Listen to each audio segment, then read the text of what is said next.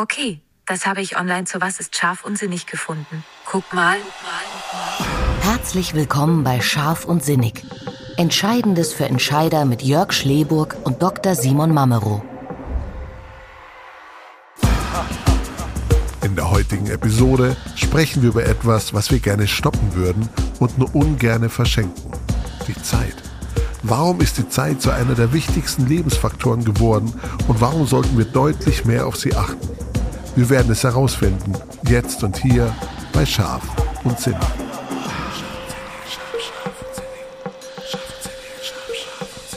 Einen wunderschönen guten Abend, lieber Simon. Einen wunderschönen guten Abend, Jörg. Was macht Berlin? Was macht das Leben? Was macht die Liebe? Ja, es beginnt wieder zu laufen, so ein bisschen. Also, das, ähm, ja, man kann nicht klagen. Das ist, aber denn dieser Jahresbeginn hat aufgehört, ein Jahresbeginn zu sein und äh, es läuft. Und insofern kann ich nicht klagen. Und bei dir? Ja, ich habe auch das Gefühl, ich bin schneller in das Jahr reingekommen, als mir vielleicht lieb war. Ne, das war so die ersten ein, zwei Wochen, hast du gemerkt, okay, es ist alles noch so ein bisschen im Ruhezustand. Äh, aber jetzt mittendrin eigentlich schon. Also der Urlaub liegt gefühlt weit hinter mir und ich bin mitten im Tagesgeschäft wieder angekommen. Fühlt sich aber auch gut an, ist okay. Es tun sich äh, äh viele schöne Dinge gerade auf. Das auf jeden Fall, was mich das halt immer noch ein bisschen irritiert, was ich heute wieder gemerkt habe, es gibt immer noch, also man sollte ja meinen, sag mal, diese Corona-Nachwirkungen, also von den Lockdowns und so weiter, sind ein bisschen vorbei, aber scheinbar ist es noch nicht so. Es gibt immer noch teilweise Lücken in Sortiment, wo man gar nicht drauf kommt. Da fehlt auf einmal irgendwas. Ich meine, okay, wieso kann das nicht da sein? das ist also sowas Banales. Ähm, aber ja, doch, äh, man merkt schon noch, dass irgendwas in Unordnung ist derzeit und dass die Zeit komisch ist. Sehr gut. Du hast es ohne, dass ich jetzt nochmal direkt das Thema nenne. Ich möchte da gleich nochmal da näher drauf eingehen. Du hast es im Grunde auch schon angesprochen. Um das mal so ein bisschen einzuleiten. Ich bin heute mal auf Statista gegangen und habe mal geschaut. Ich bin 76er Baujahr und habe mal geschaut, mhm. äh, was so meine Lebenserwartung ist. Oh. Ähm, hast du eine Idee, wie alt ich werden könnte? Ich weiß nicht, wie schnell, ja, hm. Also ich weiß generell, bei Männern müsste es ja irgendwie, ich glaube bei 75, nee, bei 78 Jahren aktuell liegen, wenn ich mich, es ist noch weniger. Täusche.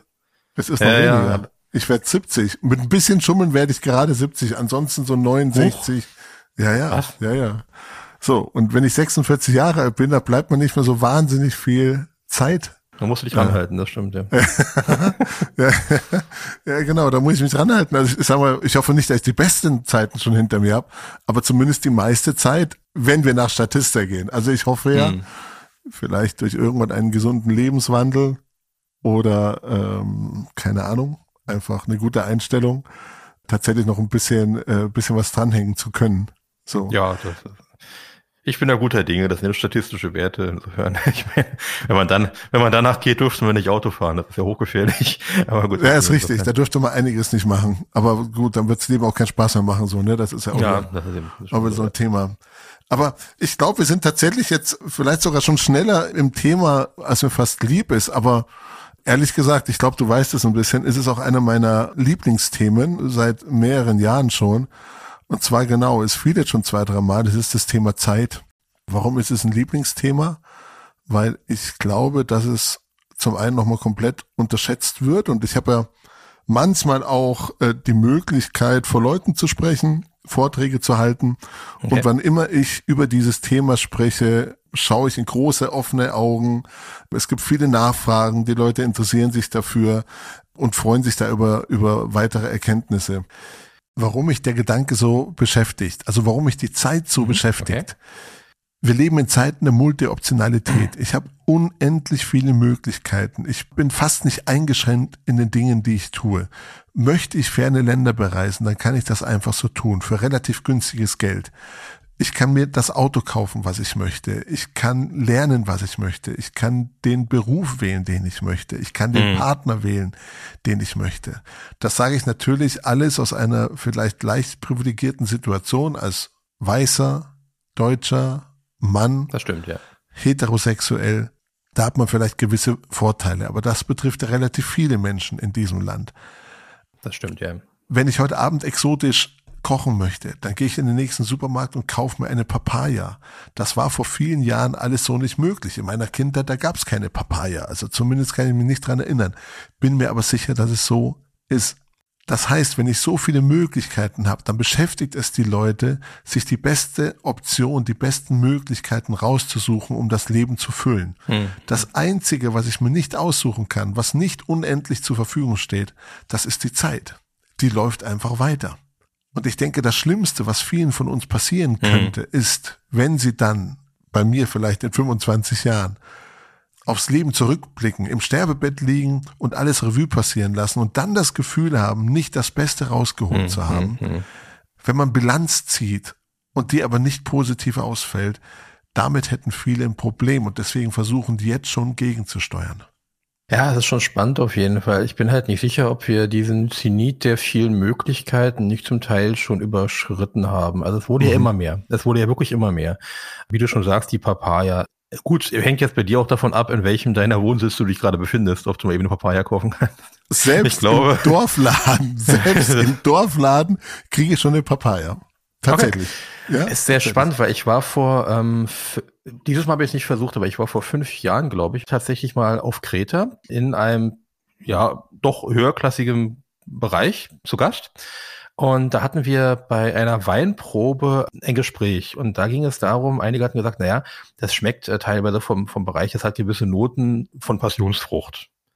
Mhm. Und da gab es Menschen, also relativ viele, die sagten, die Einheimische, die haben noch nie Passionsfrucht gesehen oder gegessen. Die gibt's hier nicht. Ja. Ja. Wir haben davon gehört, wir kennen den, den Saft, ja, oder den, äh, nein, den Nektar, aber wie eine Passionsfrucht schmeckt, das, äh, das wissen wir nicht. Das heißt, mhm. das ist schon im Prinzip ein Thema, wo man sagen kann, ja, von hier aus wird uns im Prinzip mehr oder weniger alles, was es auf der Welt gibt, so herangetragen. Also es gibt ja nichts, was du hier nicht bekommen könntest und was du nicht kennen könntest.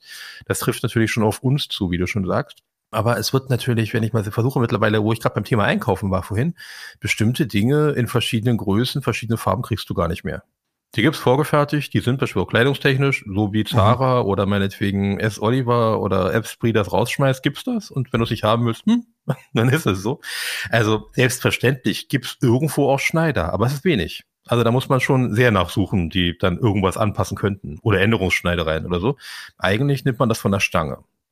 Das heißt, so ein bisschen was von der Vielfalt, die wir auch beim Auto zum Beispiel, es wird alles im Prinzip auf einem bestimmten Level gebaut. Wenn ich mir Tesla angucke, wo ist denn da die Vielfalt? Das sind jetzt äh, eine Handvoll Modelle und oh, juhu, du darfst die Farbe wechseln in vier verschiedene Farben. Also Vielfalt sehe ich da jetzt nicht. Da ist im Prinzip eher so Big äh, Scale, ähm, so gut wie möglich, ähm, Produktionsfaktoren zusammenführen und das halt nach draußen bringen. Und insofern bin ich nicht so sicher, aber die Möglichkeit gäbe es. Da gebe ich dir recht. Also das ist ein anderes Thema. Ja. Und die Möglichkeit überfordert ja auch viele. Sie haben einen ganz interessanten Effekt in der Psychotherapie, hat mir ein Kollege vor kurzem erzählt.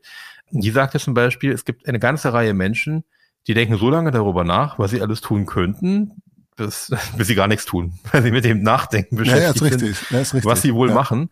Und äh, das kennt man, wenn man die Streaming-Dienste benutzt. Ich glaube, da gibt es sogar einen Fachbegriff für. Ich habe ihn gerade nicht parat.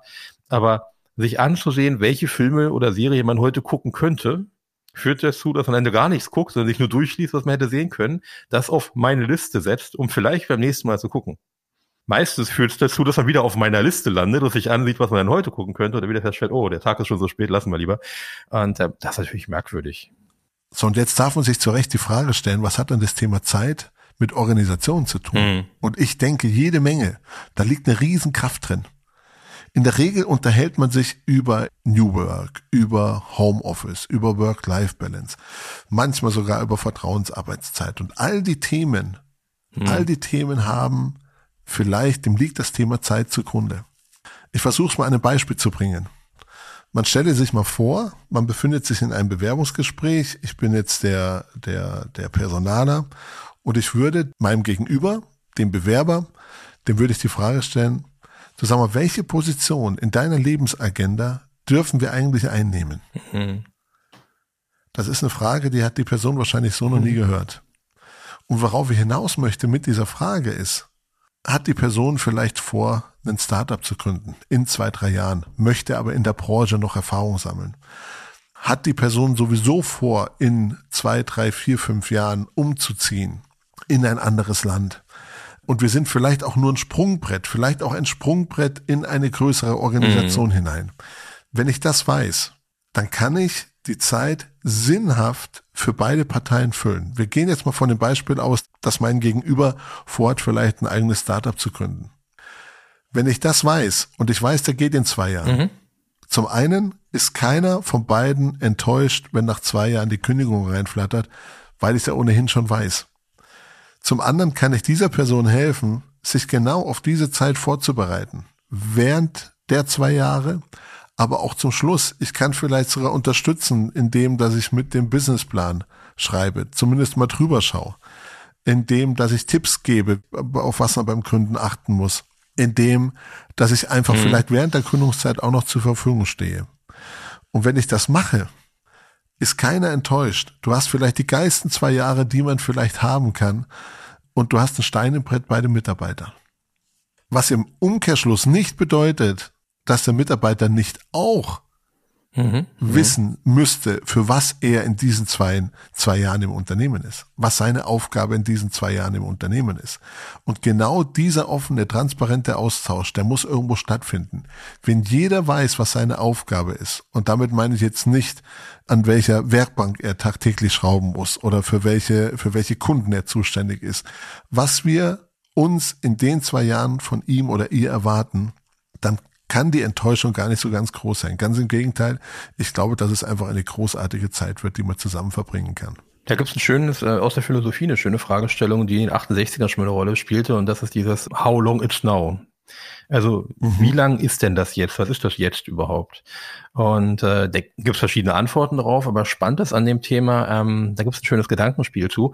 Und äh, das ist tatsächlich mit einer Familienfeier oder mit einer Party verbunden.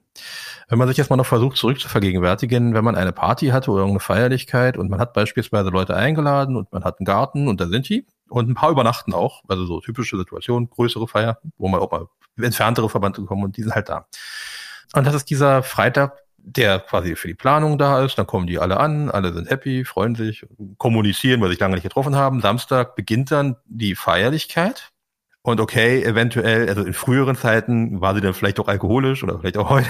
Also auf jeden Fall ist das jetzt dann da, ja. Davor war noch die Vorfreude, jetzt ist das jetzt, ist es die Feier. Mhm. Und irgendwann kommt dieser Sonntag, wo eigentlich die Leute mal langsam abfahren sollten, so langsam.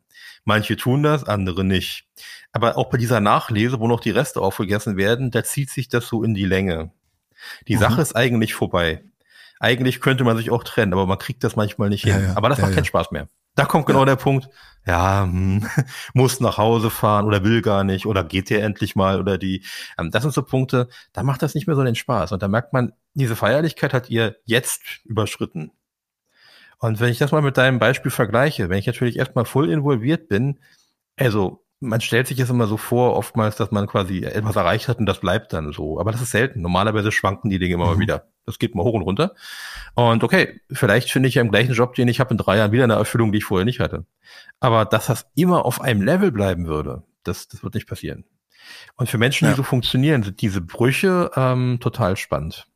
Also ich kenne zum Beispiel auch jemanden mh, hm, aus dem Lernbekanntenkreis, der ist jetzt gerade im öffentlichen Dienst, wo man das nie vermuten würde.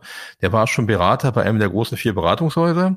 Danach mhm. war er bei einem Konzern. Dann war er im öffentlichen Dienst für die Hälfte des Geldes. Aber alle drei Jahre musste er was Neues machen. Das wird er irre. Weil nach drei Jahren kriegt er Depressionen, dann liegt er im Bett, da will ich mehr aufstehen. Das, das macht keinen Spaß mehr. Der braucht einen neuen Job. Und ähm, das ist genau so ein Punkt. Dass eigentlich immer mal eine neue Party sein muss.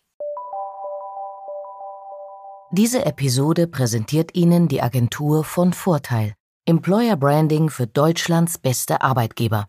Datenintelligenz, punktgenaue Analysen, individuelle Kulturentwicklungsprozesse und kluge Kampagnen. Das lässt Sie verlässlich planen und als Arbeitgeber strahlen. Du kennst ja mit Sicherheit das Buch Big Five for Life von John Strzelecki. Mhm. Und da finde ich so die zwei Ebenen interessant. Ich versuche es ganz verkürzt mal irgendwie so zusammenzufassen, so in meinen Worten. Mhm. Also zum einen, grundsätzlich such dir den Job aus, der zu deinem Big Five for Life passt. Ne, deine fünf größten Wünsche, Dinge, die du erlebt haben möchtest, die du gesehen haben möchtest. Such dir etwas aus, was zu deinen Big Five for Life passt. Mhm. Beispiel, du würdest gerne die Welt bereisen. Du würdest gerne viele verschiedene Kulturen, Länder kennenlernen.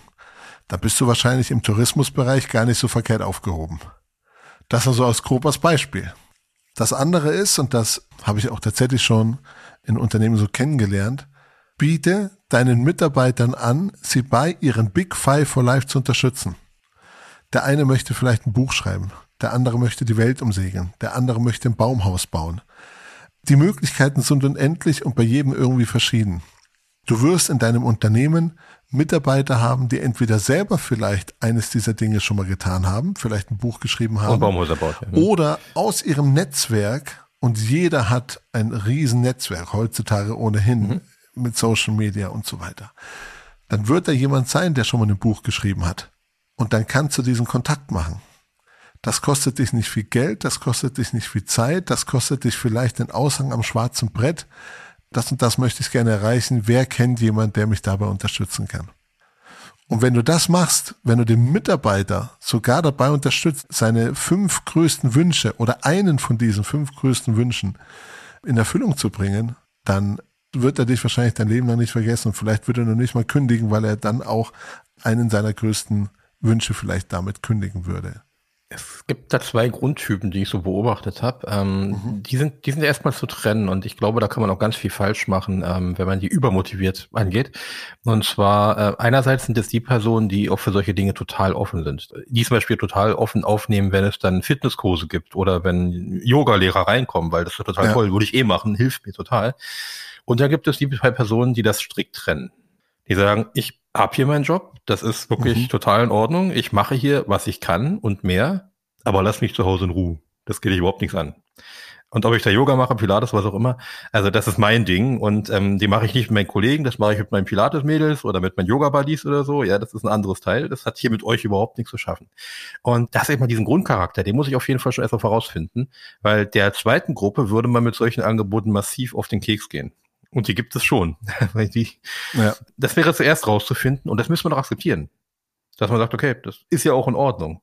Weil sonst hat das ein bisschen, ich weiß nicht, ob du das kennst, ähm, bestimmt von irgendwelchen Marketingveranstaltungen, wo diese Motivationscoaches auch die versuchen mitzunehmen, die die sehr skeptisch angucken und je mehr Motivation die aufbringen wollen, desto schlimmer wird's. Also das, ja, ja. sag mal, das matcht ja. nicht. Also das geht auseinander. Oder Animateure im Urlaub, ja, wenn man da auf der Liege liegen will und dann kommen die und was will der von mir?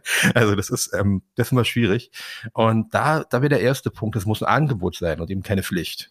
Wenn ich aber den Weg gehe, dass ich sage, mich interessiert das, mir hilft das, dann bin ich da ganz bei dir also eben auch die Frage, und da müsste man eben auch die Diversität in den Wünschen wahrnehmen. Und nicht sagen, will Sport machen, super, wir haben Yogakurs. Vielleicht mag die kein Yoga. Ja, ganz genau, darum geht's. Ganz genau, darum geht's.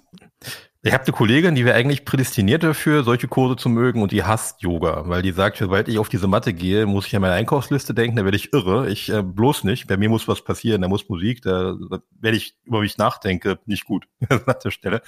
Und äh, muss man auch akzeptieren.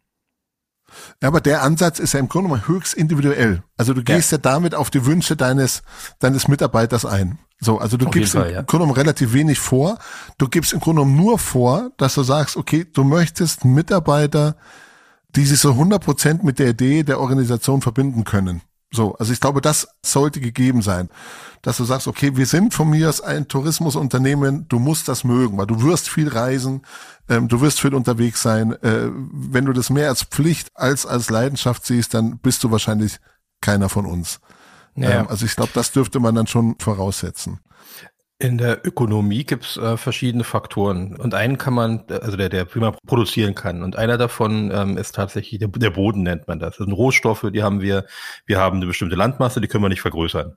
Das ist, wo es ist. Ne? Mhm. Also Deutschland ist, wo es ist, ja. Und wenn man, okay, noch ein bisschen was aufhüpfen äh, würde bei Helgoland, wäre es ein bisschen mehr, aber mehr kann man da nicht machen. Also das ist, ähm, ja.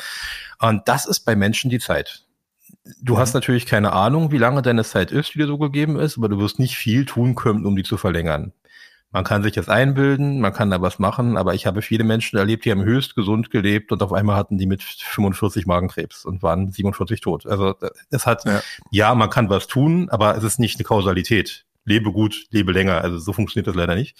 Und insofern weiß man natürlich nicht, wie viel Zeit dir gegeben ist. Und du kannst nichts machen, um die zu verlängern. Die ist einfach da erstmal.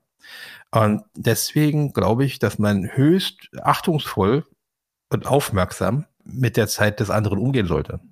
Dass man sogar Verantwortung ja. hat. Würde ich behaupten. Also so weit würde ich tatsächlich gehen. Also vor allem, wenn man davon weiß, also vor allem, wenn man wirklich so weit geht, dass man sich genau diese Fragen stellt, dass man gegenseitig Verantwortung für die Zeit des anderen hat, weil sie eben so kostbar ist. Und wenn ich da reingehen darf, ähm, ist es tatsächlich so, das Schlimmste, was man tun kann, als Unternehmen meines Erachtens, ist äh, Meetings veranstalten, die keiner braucht. Absolut. Das ist Zeitmord, also muss man ganz klar sagen. Ja. Also bei vielen Meetings ist es so, hat auch mal ein Sozialpsychologe herausgefunden, es wäre produktiver, man würde die Leute einfach im Bürostuhl schlafen lassen, als sie in diese Meetings reinzuzwingen, die keinem was bringen an der Stelle. Also es gibt Meetings, die was bringen. Das will ich jetzt gar nicht. Team-Meeting und alles gut, ja. Aber es gibt so viele Meetings, die einfach nicht durchdacht sind. Wir treffen uns am Montag von neun bis zehn Uhr. dreißig. Warum? Ja, keine Ahnung, ist so. Also, und keiner ist vorbereitet, jeder genervt und eigentlich könnte man sich anderthalb Stunden komplett sparen. Absolut. Ich glaube genau, wenn man sich dieses Thema mal wirklich zu Herzen nimmt, wird man wahrscheinlich sehr, sehr schnell fündig, wie man die Zeit besser organisieren könnte oder die Zeit besser nutzen könnte. Weil das kommt ja auch noch dazu. Wir reden viel über in Unternehmen über Innovationen. Es muss viel Neues passieren. Aber wie soll Innovation entstehen, wenn ich nicht die Zeit habe, darüber nachzudenken? Ja, vor allem haben wir ganz oft die Fragestellung im organisatorischen Bereich, was können wir machen? Das dauert alles lange und wir müssen Organisationen verändern und das sind alles so Perspektiven, man kann die nicht richtig messen. Also man hat das jetzt die letzten zwei Jahre ganz massiv beobachten können, als diese Meetings aufkamen am Anfang von der Corona Pandemiezeit, also von der Lockdown-Zeit, wo es ja nun mal Pflicht war, zu Hause zu sein in Remote. Erstmal. Für mhm. fast alle Bereiche war es ja so, also bis auf Ausnahmen.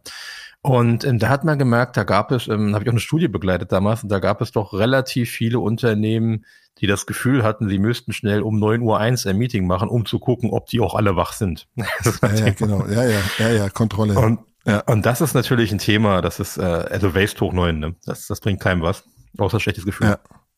Ja, ja, genau, genau. Also Anwesenheit, also nur die Anwesenheit zu kontrollieren, bringt dann letztendlich auch nichts.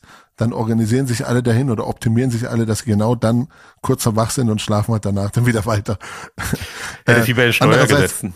Ja, ja, genau. Aber dann, ja, da frage ich mich aber auch, also wen, wen habe ich denn dann eingestellt, wenn ich ihm nicht zutraue oder ihr nicht zutraue, tatsächlich für mich arbeiten zu wollen und so weiter. Also das hat dann viel vielleicht auch irgendwie mit einem falschen Menschenbild ja, ja, das zu denke tun. Ich auch. Weil äh, das ja. ist dein Lieblingsspruch, den ich einmal zitieren darf an der Stelle, das sagt mehr über den aus, der fragt, als über den, der gefragt wird. Ne? Also ähm, das ist äh, tatsächlich ja, ja, genau. genau so ein Ding also, hier. Was Peter über Paul sagt, sagt mehr über Peter als über Paul. Eine alte Weisheit. Hm, und da hm, ist so hm. viel dran. Ähm, was aber noch sehr, sehr spannend ist, dass es oftmals als attraktiver gilt oder es einem selber so vorkommt, keine Zeit zu haben. Und meines Erachtens aus zwei Gründen. Grund Nummer eins, Zugehörigkeit und Grund Nummer zwei, Abgrenzung. Also Zugehörigkeit im Sinne von, ich bin erfolgreich, ich bin beschäftigt, ich habe viele Freunde, ich bin gefragt, alle wollen was mit mir zu tun haben.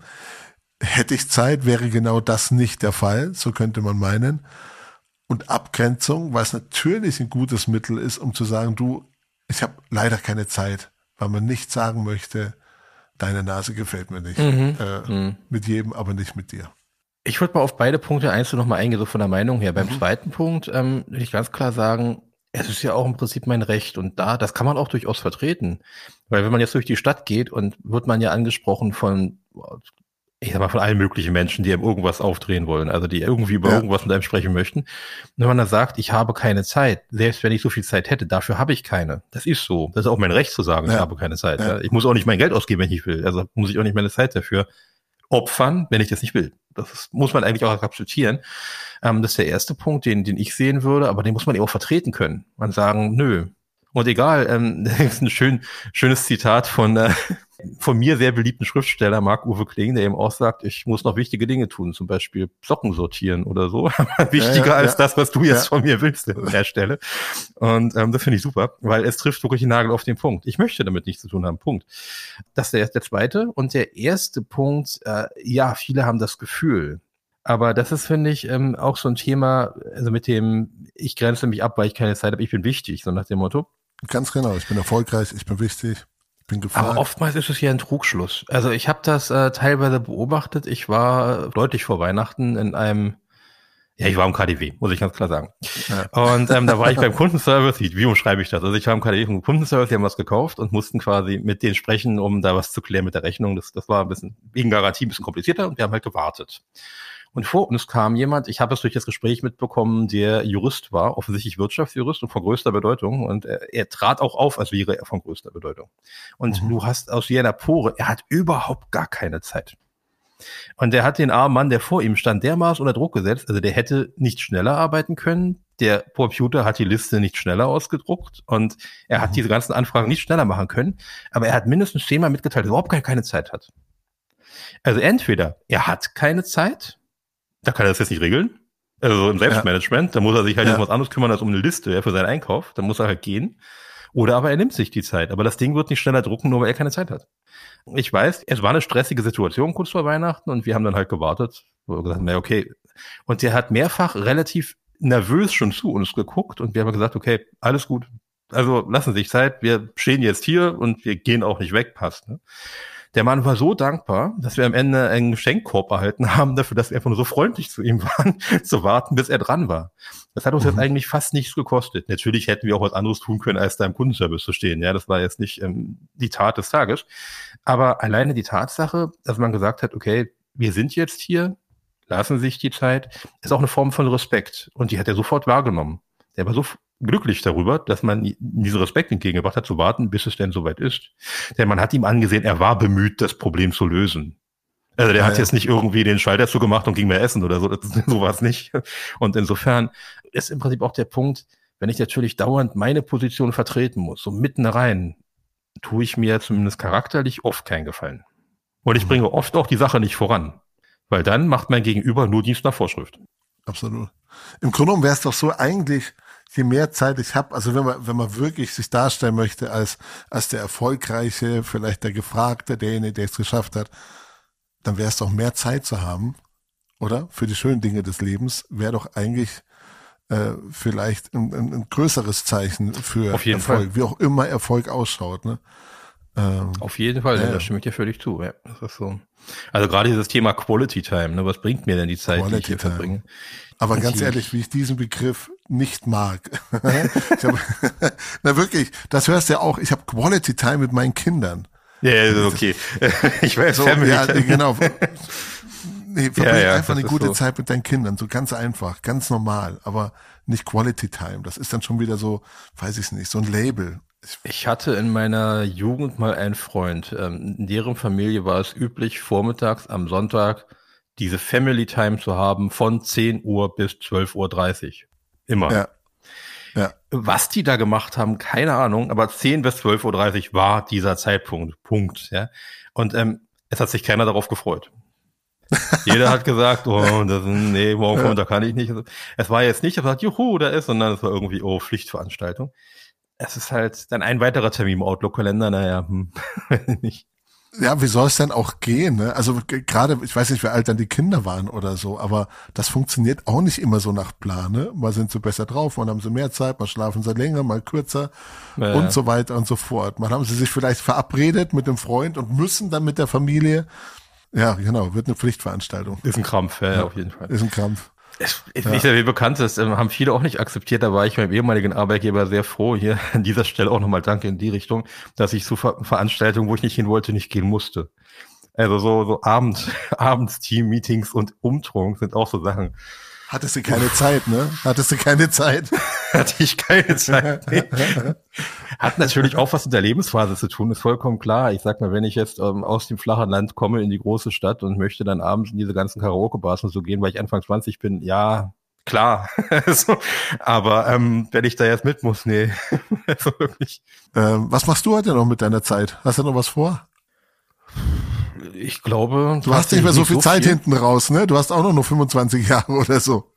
Ja, nee, ich erlaube mir den Luxus, äh, das nicht genau zu planen, weil ich gucke mal so, Sehr ich, ich gucke tatsächlich durch. Ich muss, glaube ich, heute noch Leute ein bisschen quälen, weil ich meine, dass ich Samstag Prüfung abnehmen muss und dann muss ich den Terminplan festlegen, wann die Zeit okay. quasi so, wann die ihre Zeit für die Prüfung haben. Das muss ich heute mal noch rausschicken, schätze ich mal. Das werde ich heute Abend noch tun und sonst werde ich das ganz entspannt angehen. Und ich glaube, auch das ist ein ganz großer Luxus, den man ähm, sich teilweise leisten kann und auch leisten muss, zu sagen, weiß ich nicht. Oh, super Schlusswort. Danke dafür, Simon. Großartig. Ja, genau. War eine gute Zeit mit dir. Hat mich gefreut. Äh, hat mich auch gefreut, Simon. Dann wünsche ich dir noch einen wunderschönen Abend, den du mit Sicherheit sinnvoll mit nichts zu füllen weißt. Den wünsche ich dir auch und ich hoffe, du kriegst noch irgendwie deine zweite Halbzeit hin. das hoffe ich auch. Das hoffe ich auch. FC Bayern gegen Mainz, genau. Alles klar. Simon, okay, hat Spaß gemacht. Danke. Bis dann. Hat ciao. mich gefreut. Schönen Abend noch. Danke. Ciao. Ebenso. Ciao. Diese Episode wurde Ihnen präsentiert von der Agentur von Vorteil. Employer Branding für Deutschlands beste Arbeitgeber. Mehr über uns finden Sie unter www.vonvorteil.de.